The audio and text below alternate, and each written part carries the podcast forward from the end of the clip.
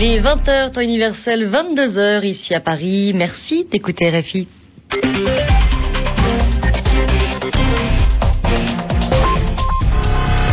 Charlotte Hydrac. Bonjour et bienvenue dans votre journal en français facile. Aujourd'hui avec Bernard Najot. Bonjour. Bonjour à tous.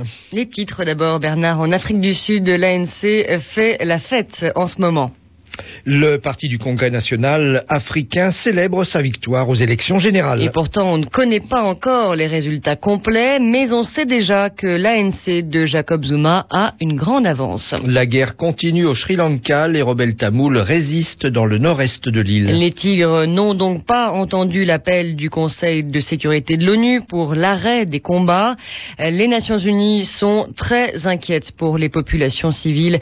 L'organisation va envoyer une mission humanitaire sur place. Aux États-Unis, le débat continue sur les méthodes utilisées par la CIA pour interroger les suspects de terrorisme.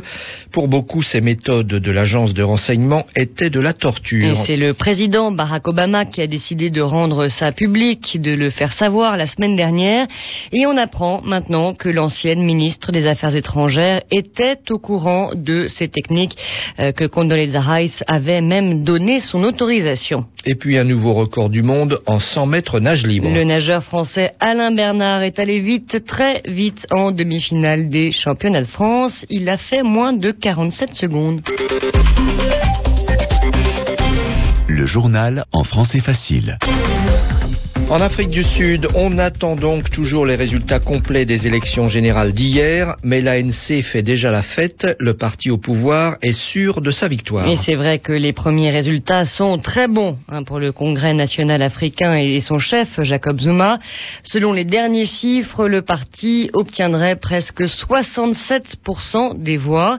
L'Alliance démocratique, le parti d'opposition d'Hélène Zillé, obtiendrait plus de 16% des voix et le COP, le nouveau congrès du peuple, un peu moins de 8%. Alors comment ces trois partis vont-ils occuper la vie politique en Afrique du Sud? Jean-François Cadet a posé la question au chercheur Thierry Vircoulon. On se dirige vers une démocratie à trois partis, hein, l'ANC, l'Alliance démocratique probablement en chef de l'opposition, et puis COP. Donc la question, ça va surtout être de savoir si l'Alliance démocratique et COP vont faire alliance contre l'ANC ou euh, si euh, COP va être sensible à des, à des sirènes euh, de l'ANC. On a quand même un peu l'impression qu'en Afrique du Sud aujourd'hui, eh bien certains partis sont des partis des Noirs, d'autres sont des partis des Blancs et des Métis. Ça veut dire que la nation arc-en-ciel a encore pas mal de chemin à faire, non?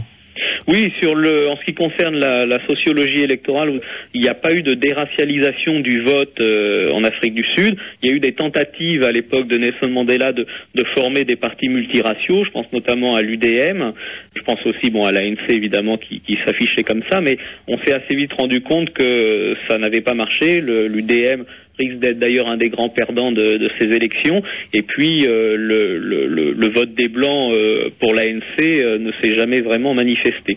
Donc en effet, le, vote est, encore très racial dans, dans la nation arc-en-ciel et les habitudes politiques n'ont pas encore changé. C'était le chercheur Thierry Vircoulon. Il répondait à Jean-François Cadet.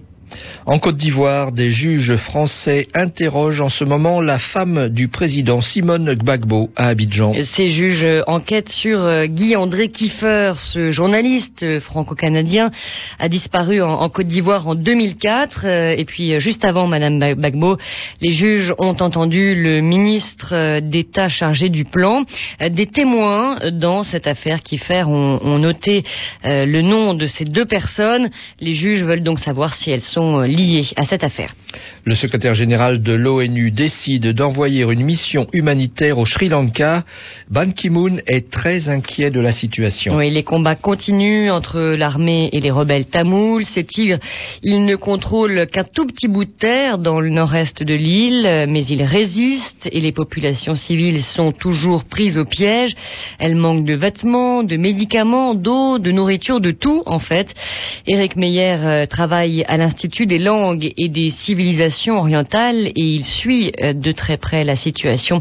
Il était l'invité de Nathalie Amar. Ces civils sont pris en tenaille, ils se sont repliés avec les tigres de gré ou de force, et euh, maintenant l'armée gouvernementale a vraiment la haute main, et euh, les tigres n'ont aucune chance d'échapper à cet encerclement. Est-ce qu'on peut dire euh, combien de ces civils restent aujourd'hui coincés dans cette fine bande de terre où se concentrent les combats?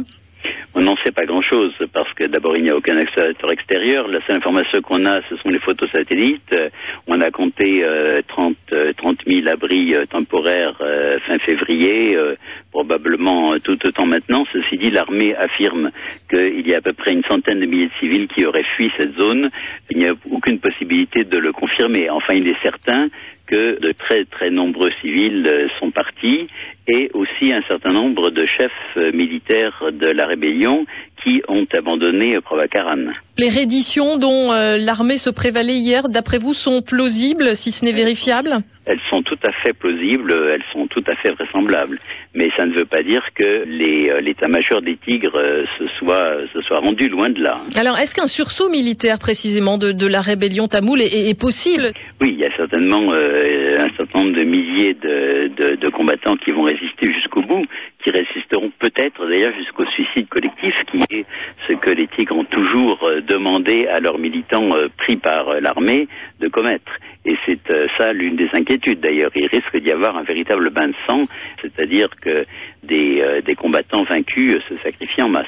Éric Meyer de l'INALCO répondait à Nathalie Amar. La suite des élections législatives en Inde, le pays est tellement grand et la population tellement nombreuse que l'on vote en plusieurs fois. Oui, ce jeudi, c'était la deuxième étape. 200 millions d'électeurs devaient choisir leurs députés.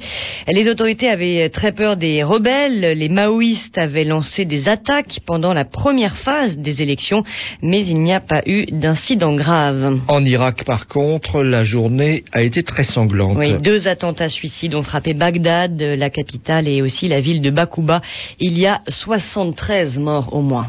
Aux États-Unis, l'affaire des documents de la CIA fait toujours débat. Ces documents euh, prouvent que l'agence de renseignement a utilisé des méthodes euh, très dures, de la torture même parfois, pour interroger des suspects. Et euh, d'après le Sénat américain qui publie son rapport, l'ancienne ministre des Affaires étrangères, Condoleezza Rice, était d'accord pour utiliser ces techniques. Cela relance donc les discussions. Retour sur ce scandale avec vous, Julie Lerat. Oui, tout a commencé la semaine dernière quand Barack Obama a décidé de rendre public des notes internes, des documents secrets sur les méthodes d'interrogatoire utilisées par la CIA sous l'administration Bush. La CIA, elle, ne voulait pas que ces documents soient diffusés, mais Barack Obama a dû céder face à la pression des organisations de défense des droits de l'homme et il a finalement demandé que les notes soient rendues publiques. L'opinion a alors appris que certains prisonniers ont été soumis à des pratiques très brutales comme par exemple Khaled Sheikh Mohamed, un membre d'Al-Qaïda qui a subi la simulation de noyade 183 fois, une technique qui fait croire à une personne qu'elle est en train de se noyer, de s'étouffer. Quand les défenseurs des droits de l'homme et certains élus démocrates apprennent la manière dont la CIA a torturé des prisonniers, ils demandent que les responsables soient poursuivis devant la justice. Mais Barack Obama a toujours dit qu'il ne voulait pas que les agents de la CIA soient jugés s'ils n'ont fait qu'exécuter des ordres, s'ils n'ont fait que ce que leurs supérieurs leur ont dit de faire. Et c'est pour ça, hein, Julie, que Barack Obama s'est rendu à la CIA lundi. Il voulait en fait rassurer les agents. Oui, a priori, pour l'instant, ces agents n'auront pas de problème avec la justice. Ceux qui risquent, en revanche, d'être poursuivis, ce sont les juristes, les spécialistes du droit, qui ont dit qu'il était possible de torturer, que la loi américaine le permettait. Ces juristes, eux, vont être l'objet d'une enquête menée par le ministère de la Justice. La question maintenant, c'est de savoir si les hauts responsables de l'administration de George Bush seront eux aussi poursuivis. On sait par exemple que Condoleezza Rice, l'ancienne secrétaire d'État, ou l'ex-vice-président Dick Cheney ont autorisé ces méthodes de torture. Les républicains sont donc inquiets et ils critiquent vivement les décisions de Barack Obama. Ils disent que leurs méthodes d'interrogatoire ont servi à défendre défendre les États-Unis contre le terrorisme. Ils disent enfin que Barack Obama fragilise le pays. Merci Jules Lerat. Et on termine avec un record du monde. Un record en 100 mètres nage libre, c'est le Français Alain Bernard qui l'a battu en 46 secondes et 94 centièmes. C'est la fin de ce journal en français facile. Vous retrouvez tout de suite Laurent Saloir pour les musiques du monde.